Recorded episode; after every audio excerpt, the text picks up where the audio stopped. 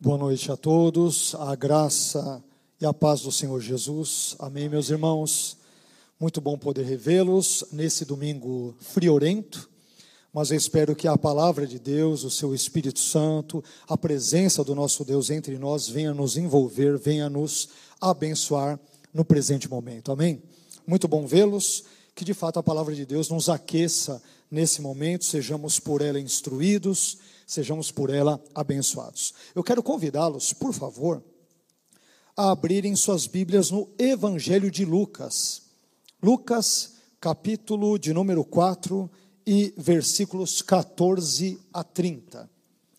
Este texto será o texto base da nossa meditação, da nossa reflexão na noite de hoje. Lucas, capítulo 4, versículos 14 a 30.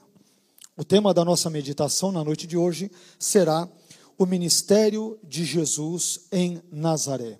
O ministério de Jesus em Nazaré, tendo como base esse texto. Diz assim a palavra do nosso Deus, Lucas capítulo 4, versículos 14 a 30. Jesus voltou para a Galileia no poder do Espírito, e por toda aquela região se espalhou a sua fama ensinava nas sinagogas e todos o elogiavam. Ele foi a Nazaré, onde havia sido criado, e no dia de sábado entrou na sinagoga, como era seu costume, e levantou-se para ler. Foi-lhe entregue o livro do profeta Isaías. Abriu-o e encontrou o lugar onde está escrito: O Espírito do Senhor está sobre mim, porque ele me ungiu para pregar boas novas aos pobres ele me enviou para proclamar liberdade aos presos e recuperação da vista aos cegos, para libertar os oprimidos e proclamar o ano da graça do Senhor. Então ele fechou o livro, devolveu-o ao assistente e assentou-se. Na sinagoga, os, a todas as pessoas tinham os olhos fitos nele. E ele começou a dizer-lhes: Hoje se cumpriu a escritura que vocês acabaram de ouvir. Todos falavam bem dele e estavam admirados com as palavras de graça que saíam de seus lábios. Mas perguntavam: Não é este o filho de José? Jesus lhes disse: É claro que vocês me citarão este provérbio: Médico, cura-te a ti mesmo. Faze aqui em tua terra o que ouvimos que fizeste em Cafarnaum. Continuou ele: Digo-lhes a verdade: nenhum profeta é aceito em sua terra. Asseguro-lhes que havia muitas viúvas em Israel no tempo de Elias, quando o céu foi fechado por três anos e meio e houve uma grande fome em toda a terra. Contudo, Elias não foi enviado a nenhuma delas, senão a uma viúva de Sarepta, na região de Sidom. Também havia muitos leprosos em Israel no tempo de Eliseu, o profeta. Todavia, nenhum deles foi purificado, somente Naamã, o sírio. Todos os que estavam na sinagoga ficaram furiosos quando ouviram isso. Levantaram-se, expulsaram-no da cidade e o levaram até o topo da colina sobre a qual fora construída a cidade, a fim de atirá-lo precipício abaixo. Mas Jesus passou por entre eles e retirou-se. Amém? Somente até aqui. Vamos pedir agora que o nosso gracioso e bondoso Deus uh, venha uh, nos visitar por meio da exposição desse texto, venha mais uma vez aquecer o nosso coração, trabalhar em nossa mente, em nosso espírito, em nosso ser, em toda a nossa vida, em nome do Senhor Jesus. Pai, nós queremos bendizer e exaltar o Seu nome neste momento. Queremos agradecê-lo, Senhor, pela Sua bondade, por tudo aquilo que o Senhor falou, tens falado ao nosso coração. Eh, te agradecemos por esse momento de culto que o Senhor nos possibilita que ofereçamos a Ti mesmo, pela comunhão que temos com os nossos irmãos, sobretudo contigo por meio do Seu Espírito, e te agradecemos também pela oportunidade rica, é, graciosa que o Senhor nos dá de meditarmos um pouco mais na Sua palavra e podermos ser por ela instruídos, abençoados, transformados, revigorados e abençoados. Senhor, eis-nos aqui, eis aqui a Sua igreja, eis aqui a minha vida, usa, Senhor, como instrumento de bênção para o Seu povo e abençoe também igualmente o Seu povo para que ouçam esta mensagem para que consigam aplicá-la em suas vidas e para que também possam compreender o teor daquilo que está e será ministrado ao longo da noite de hoje. Te louvamos por todas as coisas e mais uma vez suplicamos a sua direção, a sua orientação e a sua condução em tudo aquilo que formos falar neste momento. Te pedimos tudo isso no nome bendito e eterno do seu filho Jesus. Amém. Amém. Deus abençoe meus irmãos. Por favor, podem se assentar.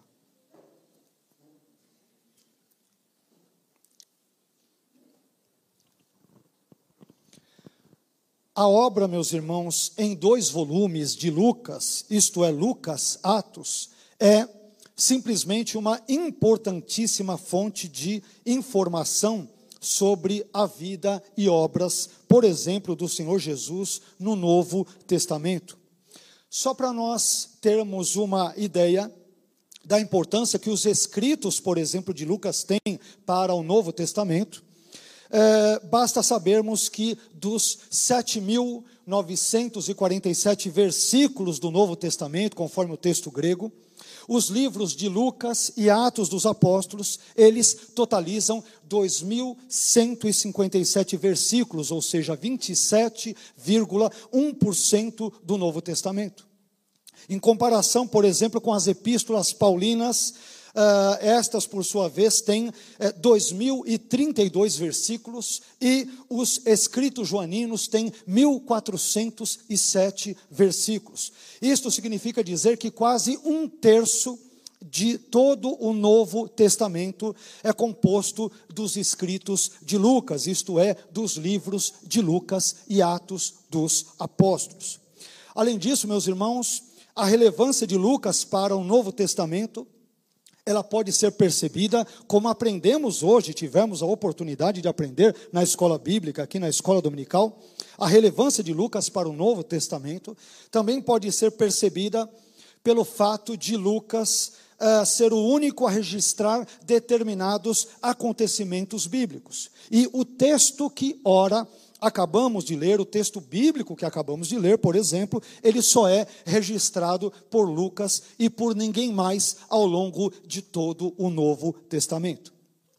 E por falar no texto que nós lemos, esse texto registra o início do ministério público de Jesus, que se deu em termos mais amplos na região da Galileia e em termos mais restritos, mais específicos, ali eh, na aldeia ou no vilarejo de Nazaré. É vilarejo este que, na época de Jesus, Nazaré, por exemplo, segundo alguns estudiosos, não deveria ter mais do que umas 20 casas e que, por sua vez, abrigavam mais ou menos cerca de 200 pessoas. Era uma aldeia, era um vilarejo muito pequeno daquele contexto da Palestina do primeiro século.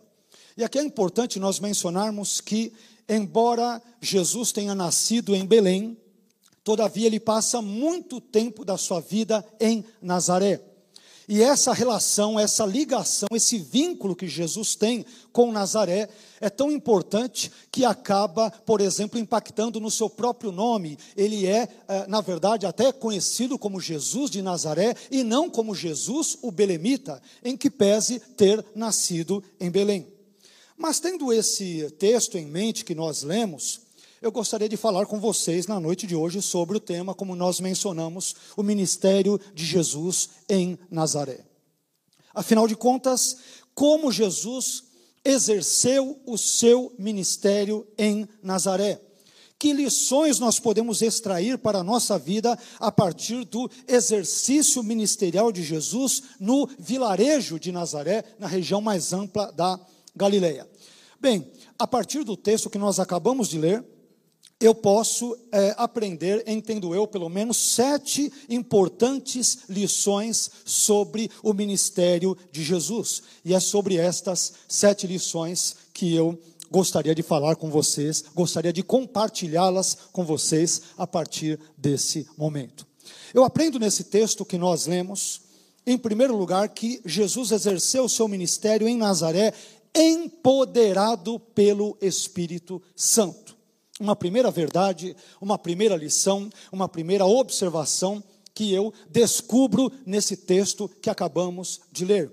Jesus exerceu o seu ministério em Nazaré, empoderado pelo Espírito Santo. Vejamos o que Lucas, capítulo 4, versículos 14, parte A, e versículo 18, parte A, tem a nos dizer sobre isso. O texto de Lucas 4, 14a diz: Jesus voltou para a Galileia no poder do Espírito. E depois, no versículo 18, parte A, eh, Jesus, lendo o texto de Isaías 61, versículo 1, ele diz: O Espírito do Senhor está sobre mim. O ministério de Jesus, meus irmãos, ele foi um ministério abençoado, foi um ministério bem sucedido, foi um ministério próspero, foi um ministério, digamos que frutífero, não porque Jesus, por exemplo, empregou as técnicas certas de expressão verbal, não porque Jesus possuía uma profunda eh, e grandiosa eloquência, não porque Jesus ele era bom de marketing pessoal, não porque Jesus tenha feito eventualmente cursos de liderança eficaz, e também não porque Jesus escolheu os melhores discípulos disponíveis à época. Muito pelo contrário, ele escolheu discípulos que talvez hoje nós pensaríamos: será que ele escolheu os, os discípulos certos? E obviamente, Estamos aqui eh, apenas brincando quanto a esse contexto, porque tudo que Jesus faz, absolutamente tudo, é perfeito. Todos os seus caminhos, todas as suas escolhas, todos os seus ensinos, as suas pregações, as suas curas, os seus milagres, a sua vida e obras, tudo, evidentemente, foi, é e sempre será perfeito. Mas é, é, importante a gente entender que Jesus ele não é uma pessoa que tem um ministério abençoado, próspero e bem-sucedido em razão desses itens que nós mencionamos. Muito pelo contrário, Jesus ele é uma pessoa bem-sucedida no seu ministério público porque o seu ministério foi guiado, foi conduzido, foi liderado pelo Espírito Santo. A propósito, o Espírito Santo é o grande protagonista, é o grande personagem no livro de Lucas. E também poderíamos dizer no livro de Atos, levando-se em consideração que esses dois livros, isto é, Lucas e Atos, devem ser tratados como uma única e mesma unidade autoral ou canônica. Existem estudiosos que, ah, às vezes, quando estudam Lucas, eles separam o evangelho de Atos, mas tendo em mente que um mesmo autor os escreveu e que eles possuem uma unidade canônica, né? Lucas e Atos, eles vão aparecer ali nesse contexto neotestamentário juntos, então é importante que tenhamos é, esse tipo de método, né, de perspectiva no estudo de Lucas, não só do Evangelho, mas também do livro de Atos dos Apóstolos, dois livros que são da sua autoria. É, mas, como eu estava dizendo, o Espírito Santo, meus irmãos, ele é o grande protagonista no livro de uh, uh, Lucas, de forma geral. Aliás, esse fato eh, ele é facilmente percebido assim que folheamos as páginas do Evangelho de Lucas. Permita-me aqui dar alguns poucos exemplos. Em Lucas, no capítulo 1 e versículo 15, João, por exemplo, ele recebe a promessa de ser cheio do Espírito Santo já desde o ventre de sua mãe. Na continuidade do texto, em Lucas capítulo 1, versículo 41, Isabel, a mãe de João, ela é cheia também do Espírito Santo. Em Lucas, no capítulo 1, versículo 67, eh, Zacarias, marido de Isabel e pai de João, ele é cheio do Espírito Santo e começa a profetizar. Indo um pouco mais adiante, em Lucas, no capítulo 2, versículo 25, o Espírito Santo ele está sobre a vida de Simeão. Em Lucas 2,26, o Espírito Santo revela a Simeão que ele não morreria antes de ver o Cristo. E em Lucas 1, eh, eh, Lucas 2,27, melhor dizendo, Simeão é conduzido ao templo de Jerusalém e conhece a Jesus, isto, isto é, conhece o Cristo conforme o Espírito Santo lhe havia revelado. Mas à medida em que nós avançamos o texto no Evangelho de Lucas, nós percebemos outras coisas importantes, outros ensinamentos importantes sobre o Espírito Santo. Em Lucas 3,16, por exemplo, João Batista anuncia que alguém viria depois dele, isto é, Jesus, e este alguém batizaria as pessoas com o Espírito Santo e com fogo. Um pouco mais adiante ainda, em Lucas 3, versículos 21 e 22, Jesus ora e o Espírito Santo desce sobre ele sob a forma corpórea de uma pomba. Indo já no capítulo 4, que é o objeto da nossa reflexão na noite de hoje. Em Lucas capítulo 4, versículo 1, Jesus é cheio do Espírito Santo e por esse mesmo Espírito ele é conduzido ao deserto. E agora, em Lucas 4, 14, parte A, Jesus vai para a Galileia pelo poder do Espírito Santo, e em Lucas 4, eh, 18, parte A, estando em uma sinagoga em Nazaré, uma aldeia da Galileia, Jesus cita Isaías 61, versículo 1, que diz: O Espírito do Senhor está sobre mim. E na sequência do texto, em Lucas 4, 21, Jesus explica que esse texto, que falava sobre o Espírito do Senhor sobre a vida dele, estava se cumprindo naquele dia. Perceba que, a partir dessas referências bíblicas que nós demos sobre o Espírito Santo em Lucas, e poderíamos acrescentar, evidentemente, tantas e tantas outras referências, perceba que o Espírito Santo desce sobre Jesus, ele enche Jesus, ele guia Jesus ao deserto, ele guia Jesus à Galileia, e ele também está sobre Jesus quando Jesus lê e comenta o trecho de Isaías capítulo 61, versículos 1 e 2, parte A, na sinagoga de Nazaré. Em outras palavras, meus irmãos, isso significa que Jesus, ele vivia uma vida que poderíamos chamá-la de uma vida pneumatocêntrica, isto é, uma vida conduzida pelo Espírito, uma vida cheia do Espírito e também uma vida centrada no Espírito. E aqui algumas outras informações são interessantes quanto ao Evangelho de Lucas.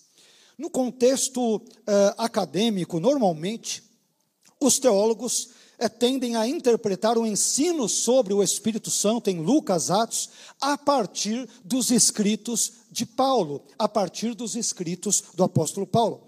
Então, como consequência disso, Lucas, ele acaba sendo, ironicamente falando, mais paulino do que propriamente lucano. E um dos argumentos que esses teólogos usam para defender essa posição é dizer, por exemplo, que os escritos de Lucas, em Lucas Atos, eles contêm apenas história, enquanto que os escritos de Paulo, em suas 13 epístolas, contêm teologia. Mas é, eu entendo que esse procedimento metodológico para estudarmos Lucas e o Novo Testamento, Paulo e assim por diante, ele está muito errado, absolutamente errado. Lucas, meus irmãos, ele não é apenas um historiador da vida e obras de Jesus e também da igreja primitiva. Lucas também é um teólogo e, como tal, ele deve ser entendido, como tal, deve ser percebido e, como tal, deve ser estudado. Portanto, a teologia lucana do Espírito Santo não deve ser estudada como uma teologia servil ou subserviente à teologia paulina do Espírito Santo. O que essas duas teologias ensinam, por exemplo, a teologia de Lucas e a teologia de Paulo, o que elas ensinam, por exemplo, sobre o significado do batismo no ou com ou pelo Espírito Santo, não é a mesma coisa. Para Paulo, por exemplo, o batismo no Espírito Santo, ele possui um sentido soteriológico, isto é, ele é sinônimo de conversão e de iniciação, ele marca o início da vida cristã ou na vida cristã. Já para Lucas, o batismo no Espírito Santo, ele possui, ele possui um sentido carismático, porque em Lucas o Espírito Santo vocaciona, comissiona, capacita, empodera e abençoa. Porém, as compreensões de Lucas e de Paulo, meus irmãos, sobre o batismo no, com ou pelo Espírito Santo, elas não são antagônicas, mas são compreensões complementares. Por isso, é um erro, eu diria que metodológico, estudar Lucas a partir das lentes de Paulo, em vez de estudar Lucas a partir das suas próprias lentes. De qualquer forma, divergências teológicas à parte, o que ocorre em contextos acadêmicos, em seminários ah, e assim por diante, divergências teológicas à parte, eu aprendo em Lucas, no capítulo 4, versículos 14 e 18, que acabamos de ler, que Jesus exerceu o seu ministério em Nazaré, empoderado pelo Espírito Santo. E eu também desconfio, meus irmãos, que nós devemos pedir a Deus também para que este nos encha com seu espírito, a fim de que sejamos capacitados, habilitados por ele, para que possamos realizar a sua grandiosa, maravilhosa, estupenda obra na terra. Assim como Jesus foi guiado pelo Espírito Santo ao longo do seu ministério, e nós lemos apenas poucos versículos, versículos em Lucas que ensinam isso, eu também entendo que nós precisamos do Espírito Santo na condução, na orientação e na direção da nossa vida diária, em todos os momentos, em todas as circunstâncias e em cada aspecto da nossa vida. Precisamos que o Espírito Santo nos guie em cada área de nossas vidas, em nosso casamento, em nossas decisões, em nosso trabalho, nas nossas aspirações, em todas as situações, precisamos que o Espírito Santo e não nós mesmos venha a nos guiar. Isso nos leva a uma segunda e importante lição que aprendemos nesse texto sobre o ministério de Jesus em Nazaré. E a segunda lição é a seguinte: Jesus exerceu o seu ministério em Nazaré frequentando os cultos. Em segundo lugar, Jesus exerceu, ele realizou, desempenhou o seu ministério em Nazaré, frequentando os cultos. Observe comigo o que Lucas capítulo 4 e versículo 16 diz. Ele, isto é, Jesus, foi a Nazaré, onde havia sido criado. E no dia de sábado entrou na sinagoga como era seu costume e levantou-se para ler. Olha que coisa interessante. Entrou na sinagoga como era seu costume. É, observe aqui que não somente o culto em si, mas também o ambiente de culto era algo muito importante para Jesus. Jesus, meus irmãos, não era um turista que ia apenas muito esporadicamente à igreja. No caso aqui, a sinagoga, né? Para sermos mais exatos aqui. Não era uma pessoa que, é, é, bem esporadicamente, de vez em nunca, ia à sinagoga, ao lugar de culto. Jesus também não era uma pessoa, digamos que interesseira, que só ia à sinagoga apenas em dias festivos, como por exemplo na festa da Páscoa, na festa das cabanas, na festa de Yom Kippur e assim por diante. Observe que o texto é claro ao dizer que Jesus, no dia de sábado, entrou na sinagoga como era o seu costume. Jesus tinha o costume, o hábito, a prática, a rotina saudável de ir às sinagogas aos sábados, o que corresponde, grosso modo, à nossa ida ao culto aos domingos, como, por exemplo, fazemos exatamente neste momento. Mas afinal, o que havia na sinagoga, isso é muito importante. O que havia na sinagoga que fazia com que Jesus quisesse se dirigir a ela todos os sábados? O que havia, que elementos estavam presentes na sinagoga que atraíam a atenção de Jesus e faziam com que ele quisesse estar ali todos os sábados, todos os fins de semana? Normalmente, meus irmãos, a liturgia na sinagoga, ela possuía alguns elementos. Eu gostaria de destacar aqui seis deles. Via de regra, a, a liturgia, o culto, o sistema cultico na sinagoga, ele possuía seis elementos. Primeiro, existia a recitação do Shema, que é, é, um trecho ali de Deuteronômio, no capítulo 6, versículos 4, 5 em diante, que diz, entre outras coisas, Ouve Israel, o Senhor nosso Deus é o único Senhor. Era assim que um culto era aberto na sinagoga. Em segundo lugar, havia uma oração. Em terceiro lugar, havia a leitura de uma passagem da Torá que também é, é chamada em hebraico de paraxá, que era lida em hebraico e depois ela era traduzida em aramaico. Em quarto lugar, havia a leitura de uma passagem dos profetas, chamado em hebraico de Haftarah, que também era lido em hebraico e depois era uh, traduzida em aramaico. Em quinto lugar, havia um comentário sobre a passagem da Torá ou dos profetas que acabara de ser lida. E por fim, no final do culto, no término do culto, havia uma bênção que era dada pelo sacerdote, ah, ou uma oração que era feita por um leigo presente naquele culto na sinagoga. Então, na época de Jesus, os estudiosos entendem que estes seis elementos estavam presentes durante o culto. E você sabe o que tudo isso que eu disse significa? Isso significa que ouvir e recitar o Shema, um trecho de Deuteronômio, no culto congregacional na sinagoga, era algo importante para Jesus, e é por isso que Jesus ia para o culto na sinagoga todos os sábados. Isso significa também que a oração congregacional era algo relevante para Jesus, e é por isso que ele ia para a sinagoga todos os sábados. Isso também quer dizer, meus irmãos, que a leitura e a explicação de trechos da Bíblia, no contexto congregacional dos profetas e da Torá, eram coisas valiosas para Jesus, e é por isso que Jesus se dirige à sinagoga todos os sábados.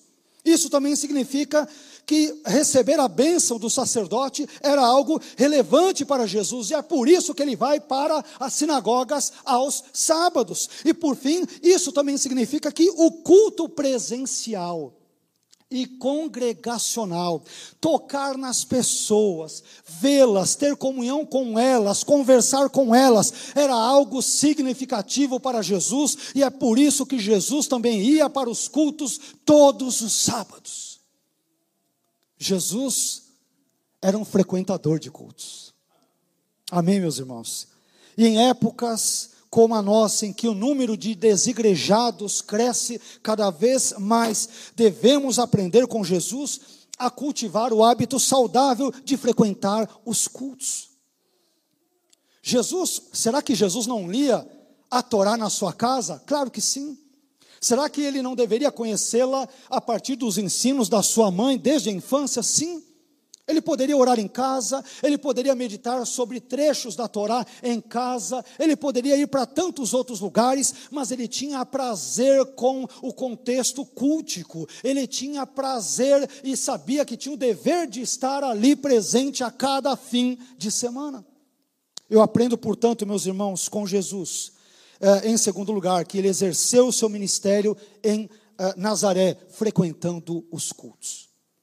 É importante que frequentemos os cultos. Nós mencionamos aqui já em outros contextos, em outras pregações, em outras mensagens, que, sobretudo devido à pandemia, muitos cristãos acostumaram-se com o culto, eh, digamos que virtual.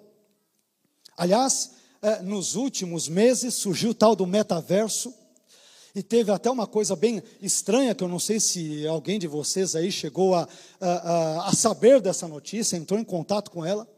Teve um caso, salvo engano, de um casal, não sei se na China, uma mãe ou um pai, que ficou cuidando de um filho virtual no metaverso e acabou se esquecendo do seu filho. Ali, em termos presenciais, a criança acabou morrendo e teve todo um problema e toda uma repercussão. Eu não estou dizendo que assistir vídeos ou pregações como esta no YouTube não seja uma coisa boa.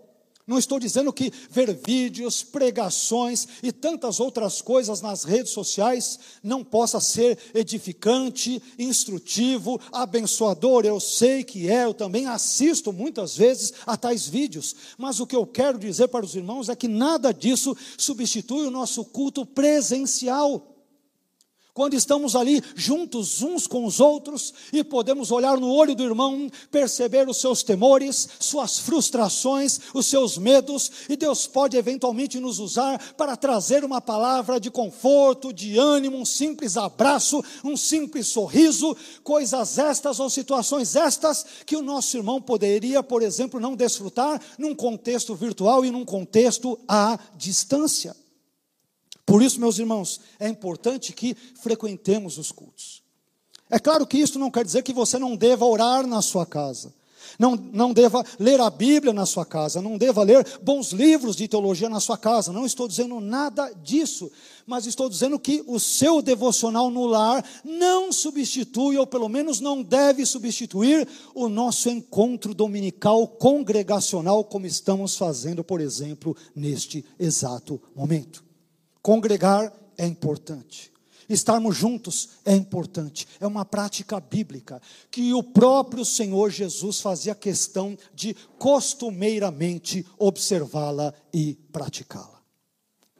Mas isso nos conduzirá também a um terceiro ponto, igualmente importante, que tem tudo a ver com esse que nós aqui mencionamos.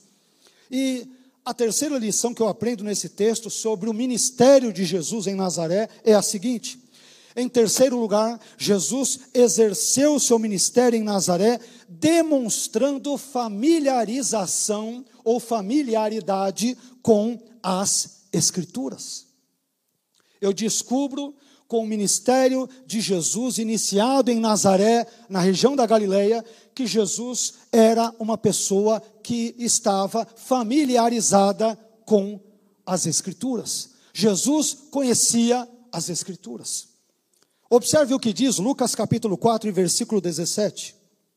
Foi-lhe entregue o livro do profeta Isaías, isto é, a Jesus. E o que acontece?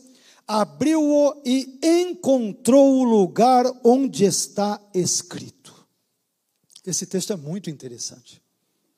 Como nós acabamos de explicar agora no ponto anterior, o quarto e quinto elementos que normalmente faziam parte de um culto em uma sinagoga eram a leitura de uma passagem dos profetas, chamada em hebraico de Haftarah, que era lida em hebraico, depois traduzida para o aramaico, e um comentário né, uh, feito sobre esta passagem, ou da Torá, ou, por exemplo, de um dos profetas que havia sido ali, passagem esta que havia sido lida. E é aqui, por exemplo, que Jesus se encaixa nesse texto.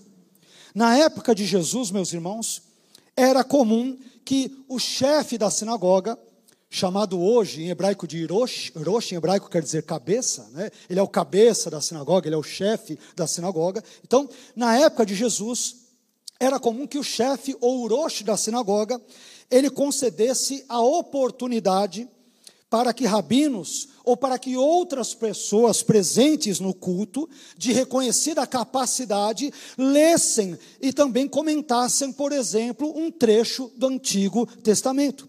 E como Jesus era uma pessoa reconhecidamente capaz na arte do ensino, então ele foi convidado para ler uma passagem dos profetas, mais uma vez chamada em hebraico de Haftarah, que, segundo Lucas, capítulo 4 e versículos 18 e 19, esse trecho foi o trecho de Isaías, capítulo 61, versículos 1 e 2, parte A. A não ser que Jesus tenha lido mais ainda, mas Lucas registra apenas a leitura de Isaías 61, versículos 1 e 2, parte A. E depois, em Lucas 4, versículos 20 a 21, Jesus, ele, é, com perdão pela redundância, enrola o rolo de Isaías Embora na nossa Bíblia esteja escrito livro, mas os livros não existiam naquela época, então Jesus ele desenrola o rolo para ler o trecho de Isaías, depois que termina ele enrola o rolo de novo. Então, Jesus enrola o rolo de Isaías, ele o devolve ao ministro, se assenta e tece então uh, um ousado comentário sobre o trecho que ele lera. Curiosamente, Jesus lê o texto de Isaías em pé, mas o comenta sentado. Estou pensando talvez em adotar isso aqui na Jaboque, né? Porque às vezes as perninhas aqui, os gambitinhos, né? A gente vai ficando aqui um pouquinho mais velho, passa dos 18 anos, então as perninhas começam às vezes um pouco a doer. Então, gostei dessa ideia. E, e se eu adotá-la aqui, eu serei bíblico, né? Eu estou imitando Jesus. Né? É claro que aí os irmãos dirão, pastor, mas é bom imitá-lo não só na sua postura física, mas em outras posturas também em geral. E se você pensou nisso, você tem total razão. Devemos fazer exatamente isso mesmo. Mas, meus irmãos, o ponto que eu gostaria de destacar nesse momento, e que gostaria de compartilhar com vocês, é que Jesus, ao receber o rolo do profeta Isaías, o texto bíblico diz que ele encontrou o lugar, isto é, o texto, onde está escrito: O Espírito do Senhor está sobre mim, porque ele me ungiu para isso, isso, isso, isso e aquilo. Ora, só para nós termos uma ideia, o rolo do profeta Isaías, que foi encontrado em 1946 em Qumran, nas cercanias do Mar Morto, ele mede 7 metros e 30 centímetros de comprimento. E esse rolo, ele é composto de 17 folhas de pergaminho, escritas evidentemente em hebraico, e ele não possui números para indicar os capítulos e versículos, e também não possui letras maiúsculas e minúsculas. Sabe o que isso quer dizer? Isto significa que, uh, para poder encontrar a passagem de Isaías que desejava ler, Jesus tinha que ter bastante familiaridade com aquele texto bíblico. Ele tinha que conhecer aquele texto bíblico. E Jesus o conhecia porque ele certamente já o havia lido e estudado muitas e muitas e muitas vezes na sua vida. Meus irmãos, se quisermos que Deus abençoe a nossa vida, a nossa família e o nosso ministério, nós também temos que nos familiarizar com as Escrituras. Mas para que nós possamos nos familiarizar com as Escrituras, nós temos que lê-las e estudá-las. E para lermos e estudarmos as Escrituras, nós temos que separar um tempo para isso. E para que possamos separar um tempo para ler e estudar as Escrituras, nós temos que enxergá-las como algo prioritário, como algo relevante, como algo importante para nós. E diante disso, eu te pergunto: a Bíblia tem sido algo prioritário para você? Ou você tem colocado uma série de outras prioridades antes da leitura e do estudo da Bíblia? Não se esqueça de que Jesus tinha familiaridade com a Bíblia, porque ele reservava um tempo para lê-la, para estudá-la, e isso fez profunda diferença na sua vida e no seu ministério. Às vezes queremos que Deus fale conosco, mas, curiosamente, ao mesmo tempo, mantemos a nossa Bíblia fechada. Queremos que Deus use de repente um profeta, que ele use sonhos, que ele use visões, e eu creio com você que Deus pode usar todas estas coisas, eu creio absolutamente nisso, mas o meio por excelência que Deus separou para que através dele viesse a falar-nos a consciência, ao nosso ser e à nossa vida se chama Bíblia Sagrada, composta de Antigo e Novo Testamentos. Não há como termos uma vida abençoada não há como termos uma vida de fato dirigida, orientada e conduzida pelo Espírito Santo se relegarmos a Bíblia uma posição secundária, terciária, quaternária na nossa vida. A leitura e o ensino e o estudo da Bíblia era algo importante para a vida, para as obras, para o ministério do Senhor Jesus Cristo de Nazaré. Isso irá nos conduzir a um quarto ponto algo muito importante que tem a ver também com o terceiro, um quarto ensinamento sobre o ministério de Jesus em Nazaré, que é o seguinte: em quarto lugar, Jesus exerceu o seu ministério em Nazaré, sustentado pela graça. Em quarto lugar, Jesus exerceu o seu ministério em Nazaré, sustentado pela graça. Veja o que diz o versículo 22, parte A. Todos falavam bem dele e estavam admirados com que? Com as palavras de graça que saíam de seus lábios. Olha que coisa interessante. Você sabe por que o ministério de ensino de Jesus era frutífero? Não é porque Jesus era eloquente, não que houvesse nenhum problema em sê-lo ou que ele não o fosse. Não é porque Jesus possuía uma oratória invejável, e também não é porque Jesus havia feito algum curso de programação neurolinguística e, portanto, ele dominava as técnicas de comunicação e de persuasão verbal algo do gênero.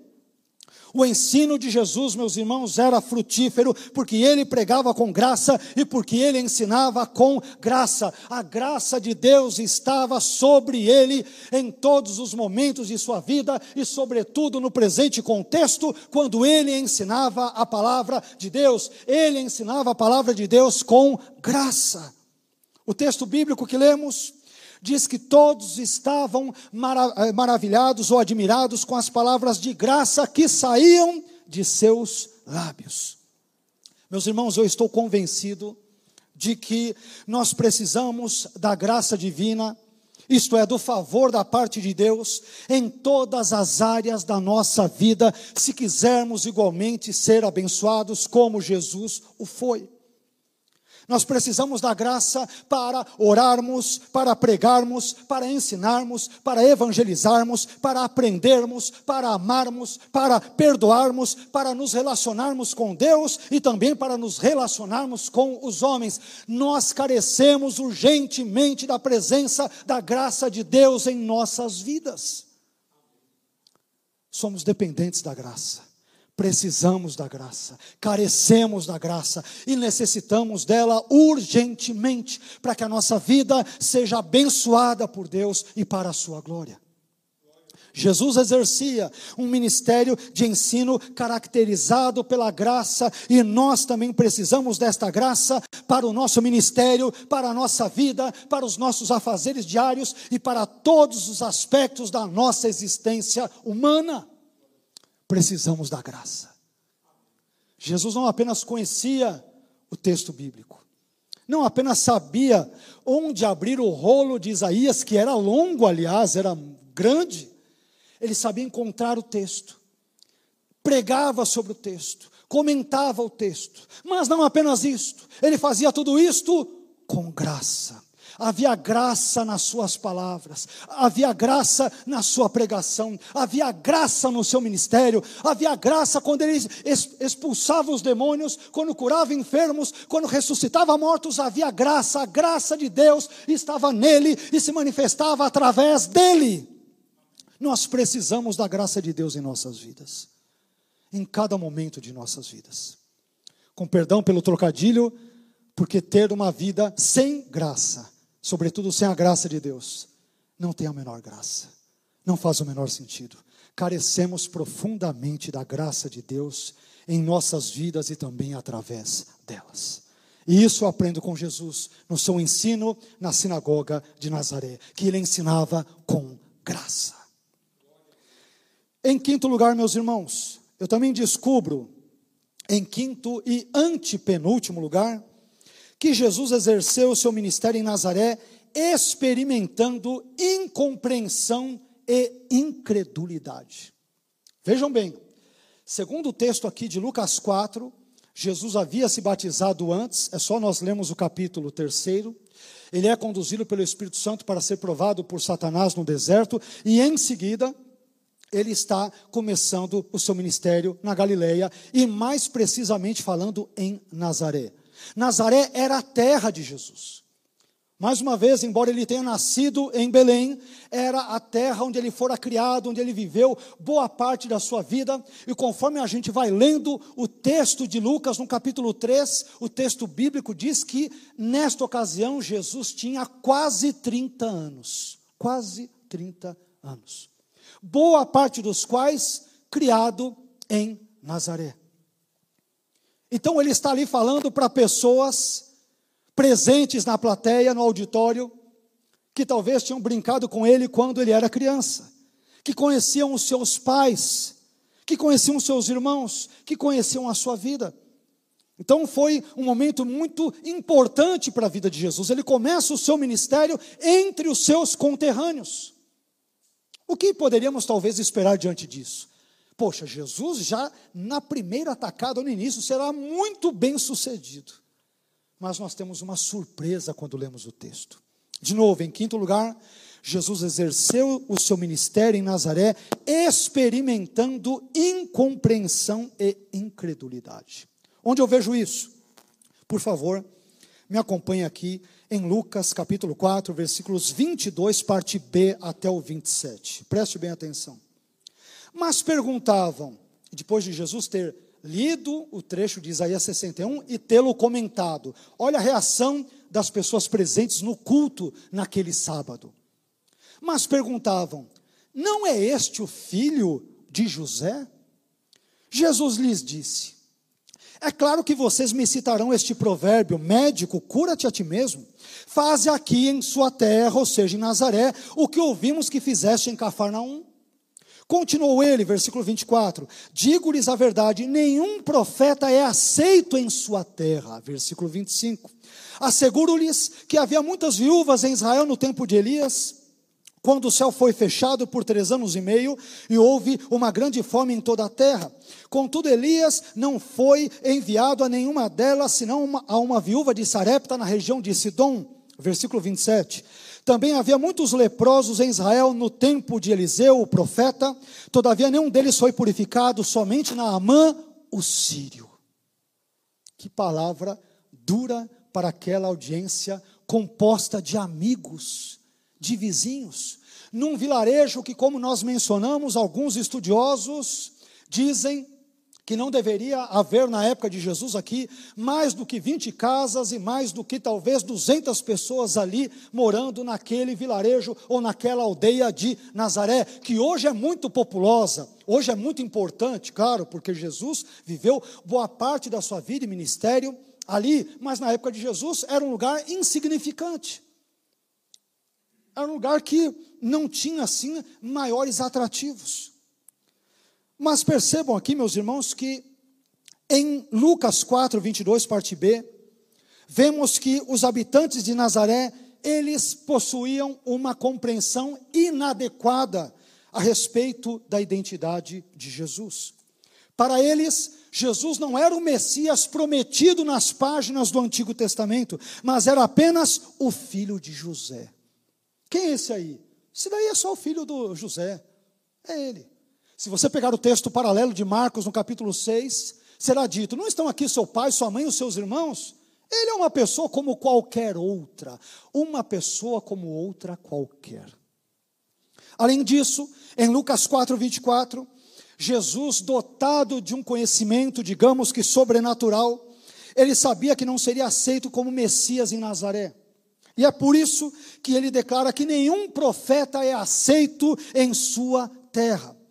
Se vocês lerem o texto paralelo de Marcos capítulo 6, versículos 5 e 6, parte A, vocês entenderão, nós entenderemos, porque Jesus não realizou em Nazaré os mesmos milagres que, por exemplo, ele realizara em Cafarnaum. Jesus não realizou esses milagres por causa da incredulidade dos habitantes de Nazaré, da sua própria terra, grande parte dos quais era composta de incrédulos. Se você duvida disso, veja só o que Marcos capítulo 6, versículos 5 a 6, parte A, dizem sobre a atuação de Jesus em Nazaré. Abre aspas. Marcos 6, versículos 5 e 6, parte A. E não podia fazer ali, isto é, em Nazaré, obras maravilhosas. Olha só, Jesus não podia fazer ali, em Nazaré, obras maravilhosas. Então o que ele fez? Ainda assim, somente curou alguns poucos enfermos, impondo-lhes as mãos. E agora veja o que o versículo 6, parte A diz: E estava admirado da incredulidade deles. A incredulidade deles. Irmãos, sabe o que é? Conviveram com Jesus desde a infância, brincaram com Jesus, subiram em árvore ali quando era pequeno com Jesus, viram ele no dia a dia e tristemente se acostumaram com a pessoa de Jesus, achando que ele fosse uma pessoa qualquer. E eu me arrisco a dizer que nós, enquanto cristãos de 10, 20, 30 ou 50 anos de vida cristã, corremos o mesmo risco de nos aproximarmos com Jesus e com as coisas de Deus. Ah, esse culto é como outro culto qualquer. Essa pregação é igual às outras pregações. Esse momento de adoração é algo trivial, é algo banal, é algo natural. Corremos o risco de às vezes temos o coração recrudescido, endurecido, porque, tal como os amigos de Jesus de Nazaré, muitos ou todos o conheciam, como eu disse, o vilarejo era pequeno, todos deveriam saber quem ele era, mas achavam que ele era simplesmente o filho de José. Era apenas ele, não era ninguém mais, ninguém menos do que ele. E em razão dessa profunda incredulidade, quanto à pessoa e obras de Jesus. Marcos capítulo 6, versículos 5 e 6, parte A, que acabamos de ler, nos dizem que Jesus, ele não pôde operar milagres maiores ali, e Jesus estava admirado da incredulidade dos próprios conterrâneos dele. Meu irmão, tome cuidado para não se acostumar com Jesus. Tome muito cuidado. Para não transformar o culto as coisas de Deus, a leitura bíblica, o momento de oração, o momento de santificação, o momento de comunhão, esse momento que você está tendo agora comigo, que estamos tendo de comunhão uns com os outros e com Deus, tomemos cuidado para que isso não seja algo trivializado, algo banalizado, porque isso é algo importante, é algo de Deus, é algo majestoso, onde Deus nos permite todos os domingos que nos reunamos na casa dEle, na presença dEle com outros irmãos a fim de que possamos prestar-lhe o culto que é devido ao seu santo, eterno e sublime nome. Cuidado para não se acostumar com as coisas de Deus. Os amigos e vizinhos de Jesus se acostumaram com ele no dia a dia e o viram simplesmente como filho de José. Ele era evidentemente o filho de José, mas não era apenas o filho de José era o Deus homem entre eles. E eles não o perceberam, não o adoraram, não o compreenderam e não o entenderam como tal. Porque se acostumaram com a presença de Jesus. A incompreensão, meus irmãos, e a incredulidade dos habitantes de Nazaré quanto à pessoa e obras de Jesus me transmitem uma simples, mas importante lição, além desta que acabei de citar.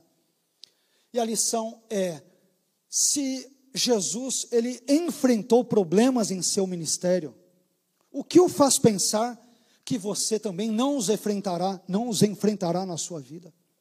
Se Jesus enfrentou adversidades no seu ministério com seus amigos, com seus vizinhos, com os seus conhecidos de infância, por que você acha que não enfrentará problemas também na sua vida, no seu ministério ou em outras demais áreas da sua existência. Por quê?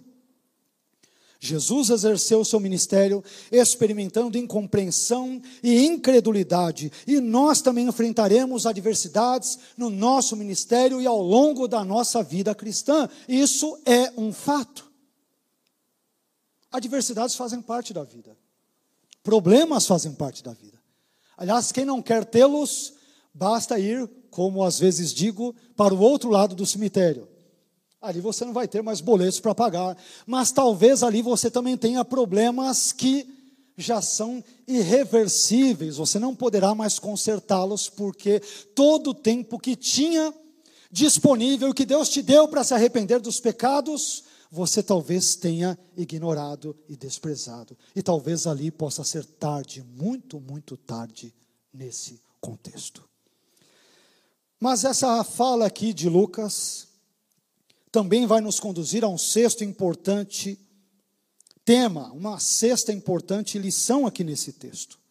E a sexta lição que eu aprendo nesse texto é a seguinte: Jesus exerceu o seu ministério em Nazaré sem negociar o conteúdo dos seus ensinos. Jesus exerceu o seu ministério em Nazaré sem negociar o conteúdo dos seus ensinos. Ele poderia dizer: não, aqui está o Yosef, está o Yaakov aqui, né? os meus amiguinhos, quando eu jogava bola, com perdão pelo anacronismo, né? em Nazaré, há dois mil anos atrás, eu vou aliviar, eu não vou trazer uma mensagem dura, eu não vou falar de pecado, eu não vou falar é, sobre assuntos é, impopulares diante de amigos. Eu vou dar uma massageada no ego, vou levantar a moral, sabe como que é, né? Para ganhar popularidade. Então a gente vai dar uma relativizada no Evangelho, porque aí, pelo menos, eu conquisto maior popularidade. Jesus não fez nada disso. Olha o resultado da, da, daquela leitura da Haftará, do texto de Isaías, e depois que ele senta na sinagoga e traz comentários, ou seja, traz a sua mensagem, os seus ensinos. Sabe o que aconteceu com Jesus depois disso? Lucas capítulo 4, versículos 28 e 29. Todos os que estavam na sinagoga ficaram furiosos quando ouviram isso. No início ficaram admirados, como a multidão é volúvel. Né? Versículos antes, todo mundo admirado, com as palavras de graça que saem dos lábios de Jesus. Até o momento que ele explica o texto, ali está uma bênção, mas quando ele começa a cutucá-los quanto ao seu pecado de incredulidade, todo mundo se vira contra ele. Então, de novo, Lucas 4, 28 e 29. Todos os que estavam na sinagoga ficaram furiosos quando ouviram isso. Versículo 29 levantaram-se, expulsaram-no da cidade de Nazaré, onde ele fora criado a vida inteira, expulsaram ele de lá e o levaram até o topo da colina. Eram muito pacíficos esses judeus daquele contexto. E o levaram até o topo da colina sobre a qual fora construída a cidade, a fim de atirá-lo precipício abaixo. Muito pacíficos aqueles amigos e vizinhos de Jesus que ele conhecia desde a infância. Quiseram atirá-lo, quiseram matá-lo. Meus irmãos, quando Jesus ensinou que um profeta nem sempre era enviado para realizar milagres entre os seus próprios eh, conterrâneos, né?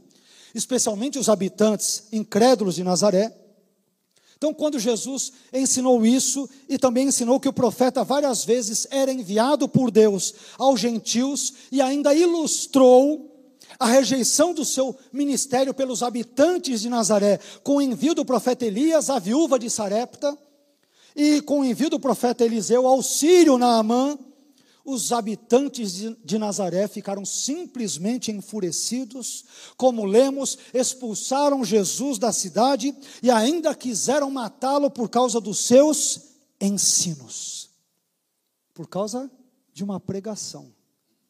Sabe por quê? Porque a pregação mexeu com os pecadinhos de estimação dos seus amigos e dos seus vizinhos. Mas sabe qual foi a reação de Jesus? Jesus ele não reconsiderou o seu ensino pelo fato de ter ofendido os seus ouvintes de Nazaré.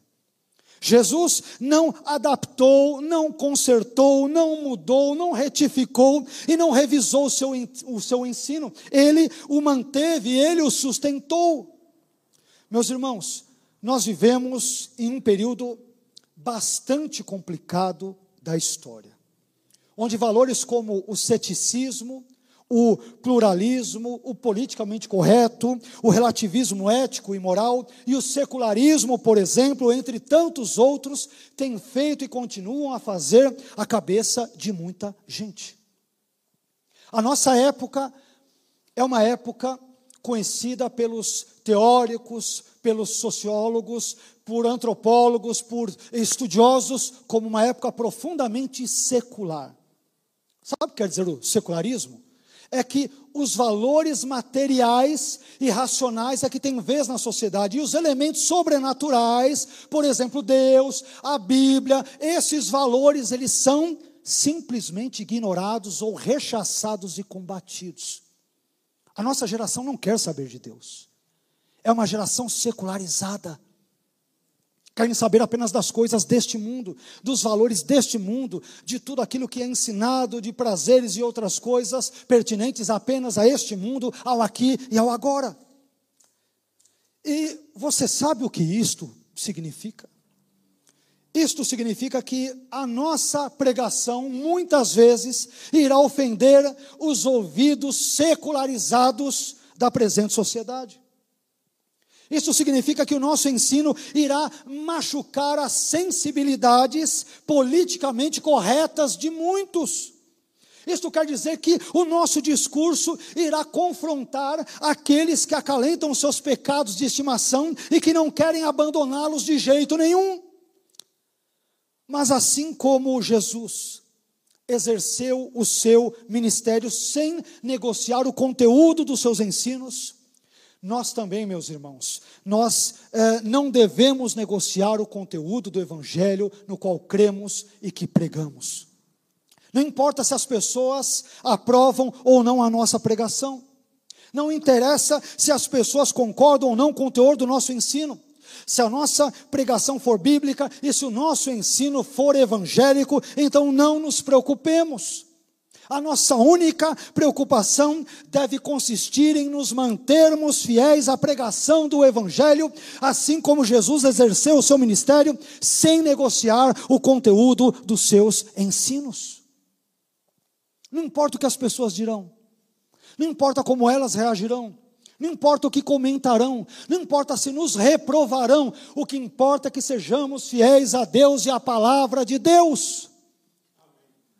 Jesus, naquele dia, na sinagoga, há quase dois mil anos, descobriu que os seus amigos de infância, vizinhos, pessoas com as quais ele certamente ali subiu no lombo de uma cabra, de um cabrito, de um cavalo, num pé de goiaba ou alguma outra coisa, se viraram seus profundos inimigos, porque os seus ensinos confrontaram o pecado daquela geração.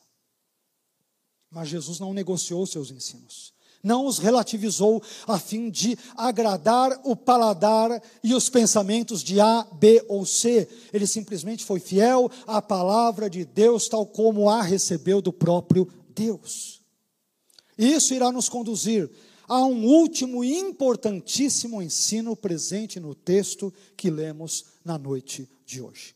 Em último lugar, meus irmãos, em sétimo e último lugar, Jesus exerceu o seu ministério em Nazaré sob o cuidado da providência divina. Jesus exerceu o seu ministério em Nazaré, na aldeia de Nazaré, sob o cuidado da providência divina. Queriam matá-lo, não é isso que a gente acabou de ler? Expulsaram-no de Nazaré, queriam precipitá-lo de uma colina abaixo para que ele morresse, queriam matá-lo os amigos de infância, que viviam com ele no dia a dia, quiseram matá-lo.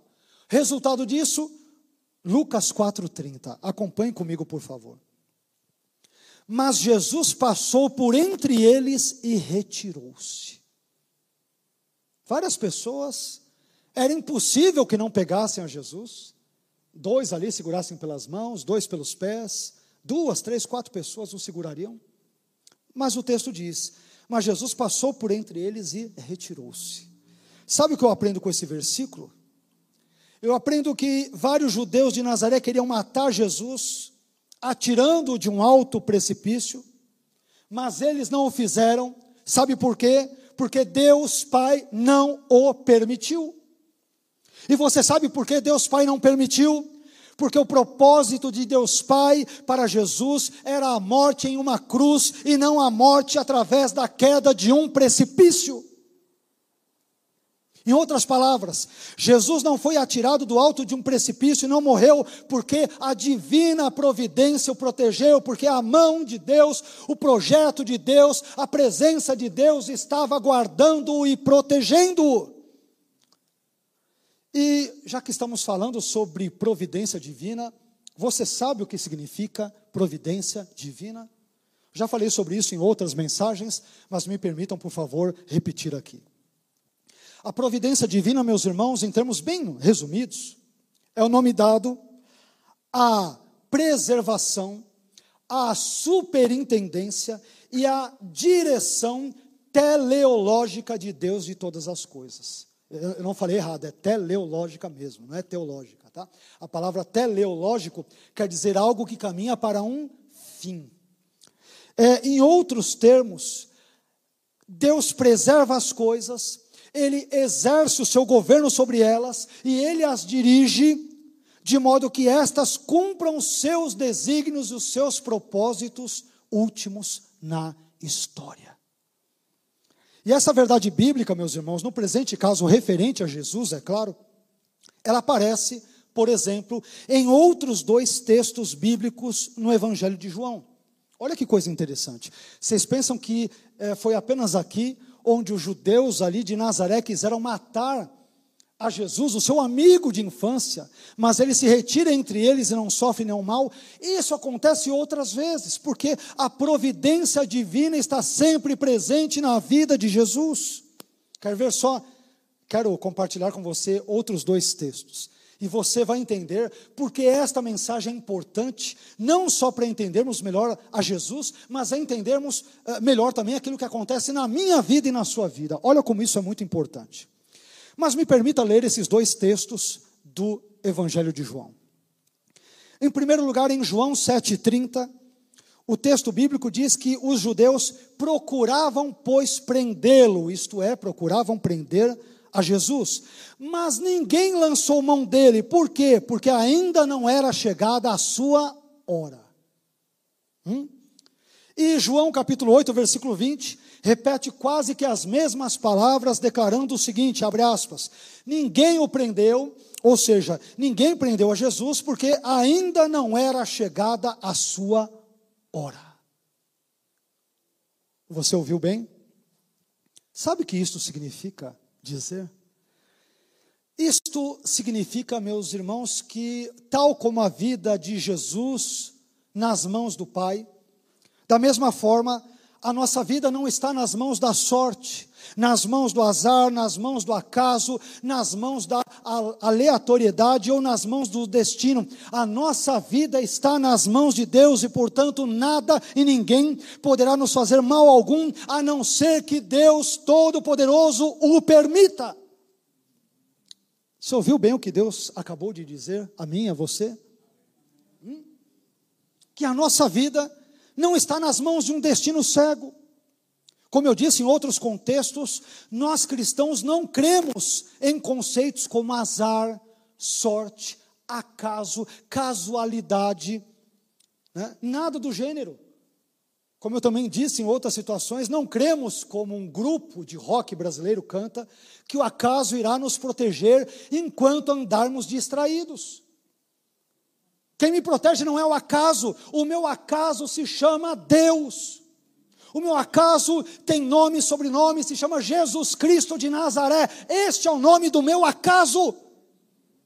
É Deus quem nos protege, é a providência divina quem nos guarda, é Deus quem nos abençoa, é Ele quem nos livra de males. E se porventura Ele não nos livrar de males ou de acidentes, é porque Ele sabe o que fazer, porque os seus planos são melhores do que os meus, os seus caminhos são melhores do que os nossos, os seus pensamentos são mais altos e mais sublimes do que os nossos. Meus irmãos, assim como Satanás Comentamos sobre isso em cultos passados. Assim como Satanás só tocou nos bens, nos filhos e na vida de Jó, porque Deus o permitiu. Da mesma forma, os males só se abaterão sobre a nossa vida sob a permissão divina. Caso contrário, nada e ninguém poderá nos fazer mal algum. Por isso, lembre-se: Jesus exerceu o seu ministério em Nazaré sob o cuidado da providência divina. Quiseram matá-lo, mas não conseguiram porque ainda não era o momento certo, de acordo com o plano de Deus para a vida dele.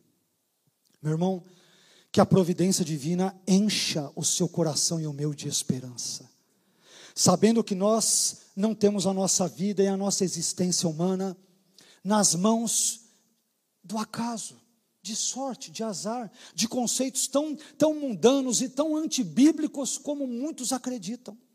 A nossa vida está nas mãos de um Deus que sustenta o universo, que dirige o universo, que preserva o universo, que cuida desse universo, que cuidou de Jesus em Nazaré e impediu que ele fosse precipitado de uma colina a, abaixo. É o mesmo Deus que guarda a minha vida e guarda a sua vida também. É o mesmo Deus. A mesma providência divina que cuidou de Jesus, cuida da minha e da sua vida também. Por isso, meu irmão, não se preocupe com o dia de amanhã, com o que você haverá de comer, de beber, com aquilo que você haverá de se vestir, porque o Deus da providência, que deu livramento para o seu próprio filho Jesus. É o Deus que cuida da minha e da sua história, do meu e do seu casamento, da minha e da sua finança, dos meus e dos seus sonhos, das minhas e das suas, sabe, angústias. Nós não estamos soltos e à deriva neste mundo. Esse mundo tem dono, ele se chama Deus, Deus Pai, Filho e Espírito Santo. Nós não estamos à toa nesse mundo, nós somos obras de Deus e é Deus quem cuida de nós. É Deus quem cuida de nós. Que esse Deus encha de novo, Ele preencha profundamente o meu e o seu coração de esperança na noite de hoje.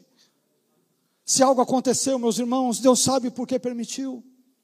Se alguém morreu, se o desemprego bateu a porta, se de repente a enfermidade solapou, se o salário foi reduzido, se você foi injustiçado, Deus sabe por que permitiu que isso acontecesse na sua vida. E é isso que deveria nos proporcionar um profundo senso de segurança em Deus. Em Deus. Eu sei, meu irmão, que talvez a sua dor seja grande. Ah, pastor, mas o senhor não sabe o que aconteceu comigo, com a minha família, com os meus entes, com os meus netos, com pessoas queridas que me cercam e que convivem comigo. É verdade, meu irmão, eu talvez não saiba, mas eu sei que Deus sabe, e o Deus que cuidou de Jesus, Ele cuida de mim e cuida de você também.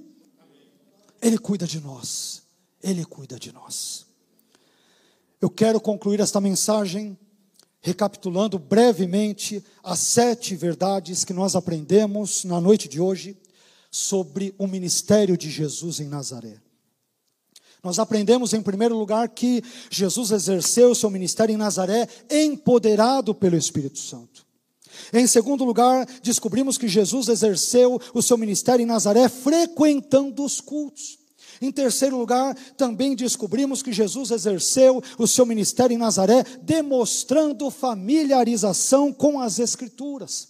Em quarto lugar, Jesus exerceu o seu ministério em Nazaré, sendo sustentado pela graça. Em quinto lugar, Jesus exerce o seu ministério em Nazaré, experimentando incompreensão e incredulidade. Em sexto e penúltimo lugar, Jesus exerceu o seu ministério em Nazaré sem negociar o conteúdo dos seus ensinos.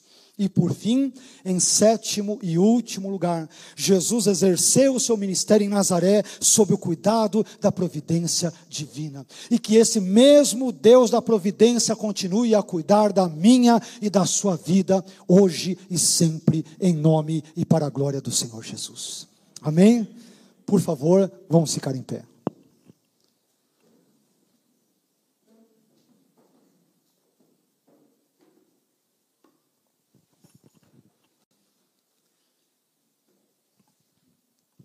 Jesus começou o seu ministério experimentando uma série de dificuldades.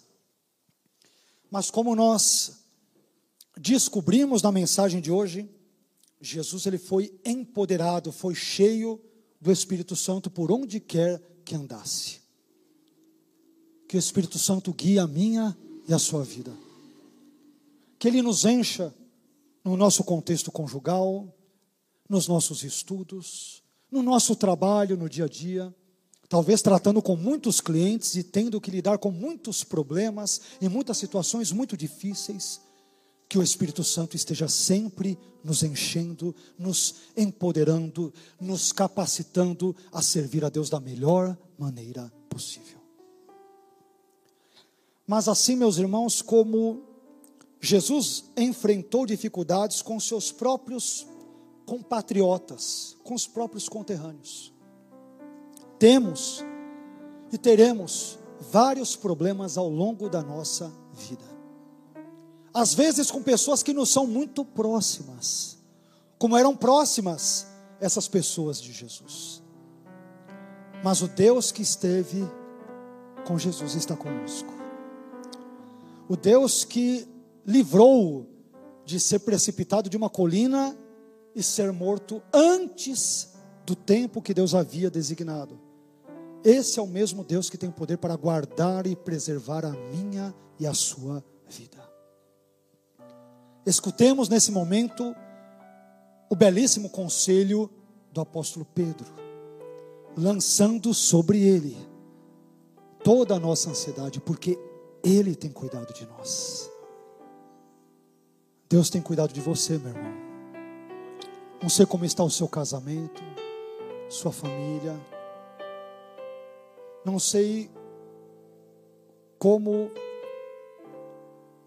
os dias talvez tenham sido tão difíceis para você ultimamente. Mas você não está sozinho na sua dor. Você não está sozinho nos seus enfrentamentos diários. O Deus da providência o Pai de nosso Senhor Jesus Cristo, que o guardou num momento crítico da sua vida, como em tantos outros. Ele é poderoso para me guardar e para te guardar. Confie nesse Deus. Confie nesse Deus. Que essa mensagem permeie cada canto da sua vida e injete fé no seu coração. Não pensamento positivo, como dizem as pessoas aí fora.